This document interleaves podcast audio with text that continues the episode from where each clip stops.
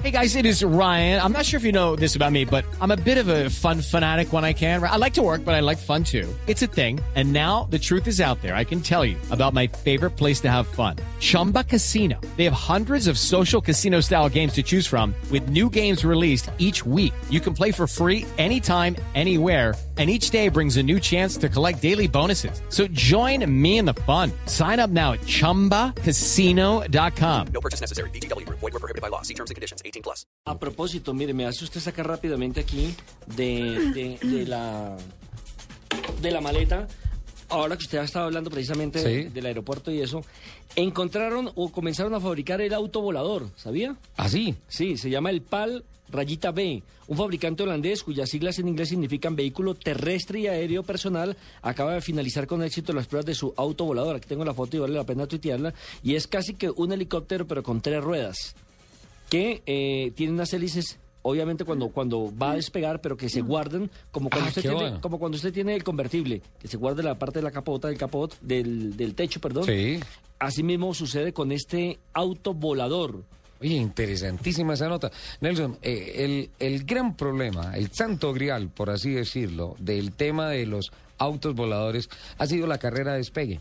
Todo el espacio y toda la energía que se necesita para que el vehículo alcance una velocidad suficiente para que se genere la sustentación y pueda volar.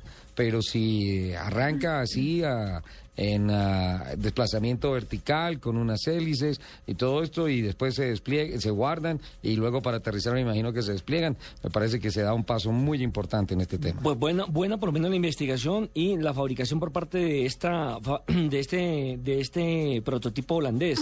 En tierra este prototipo funciona como un deportivo, no solo por su poder de aceleración, sino también por su tren de rodaje de tres ruedas y un sistema de inclinación que le da a la carrocería y que le permite tener una agilidad de una moto en un momento determinado. En el aire se comporta como un helicóptero gracias a un rotor autogiratorio y a una hélice trasera que le da velocidad de avance. Para despegar necesita tan solo una recta de 165 metros de largo y según la empresa puede aterrizar a muy baja velocidad y en espacio reducido. La velocidad máxima de este PAL rayita V es de 180 kilómetros por hora. ¿Así? Sí, en tierra como en aire. Es decir, tiene un buen despliegue, ¿eh? 180, pero no es tan rápido. 180 kilómetros por hora. Sí, Bueno, en el sí. aire me parece... Sí, y brinda, Sí, no, no es tan rápido, brinda ¿no? una autonomía de 1.200 eh, kilómetros con ruedas apoyadas y entre 350 y 500 kilómetros para poder volar. Lo interesante de este desarrollo es que todos los elementos que se utilizan para volar se pliegan rápida y fácilmente sin afectar demasiado la estética del vehículo cuando está en modo de auto. Incluso, eh, siguiéndole la pista a este tema, encontré que la aeronáutica mundial, por no decir que la civil de Colombia, sino la mundial, los que manejan o regulan Sí. el aire, están tratando de crear espacios aéreos para cuando estos autos estén ya en Autopistas. eh, autopistas aéreas. Claro. para este Claro. tipo de Claro, claro, claro, espectacular. Eh, eh, ¿Vos hay- te hay imaginas unos un trancón en el cielo? No, pero ha tocado, ha tocado. Yo eh, hace como 15 días venía volando de Santa Marta y hubo un trancón. Nos tuvieron veintipico minutos en el aire dando Oh, vueltas. claro, pero es que tienes, lo que pasa es que tienes un, un espacio reducido para aterrizar. Sí. Pero imagínate el cielo tan grande con taco.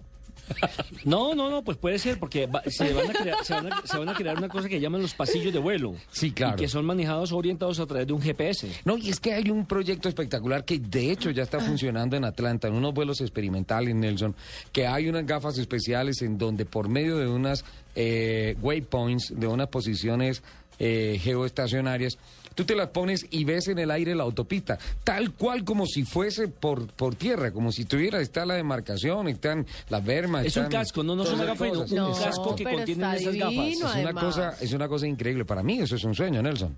Sí, sí, Para mí eso es un eh, sueño. es que ese es el sueño de todo el mundo. Desde, desde la, la eh, Ícaro era el, el que se ponía las alas con, con Ah, la intención de volar. se le Sí, sí, sí, derritieron sí, las se le alas. De, derritieron de las esa época se viene eh, buscando la manera de cómo volar. Mire lo que sucedió hace 15 días aquí en Bogotá con el hombre pájaro, el antioqueño que tiene un Ay, récord mundial sí. y que gracias a esas alas supersónicas Pasó a logró 200 kilómetros por hora sobre el cerro de Monterra- Monserrate. Monserrate. Qué valiente ese señor. Exactamente. ¿eh? Entonces todo el mundo tiene ese Muy sueño valiente. de poder volar. Y ante la congestión que hay en todas las ciudades del mundo por el tema automovilístico, pues esta es una nueva alternativa, me parece. Tener usted su propio, eh, ¿cómo lo llamamos? El autovolador, porque ¿qué otro Sí, el nombre le puede autovolador. colocar a...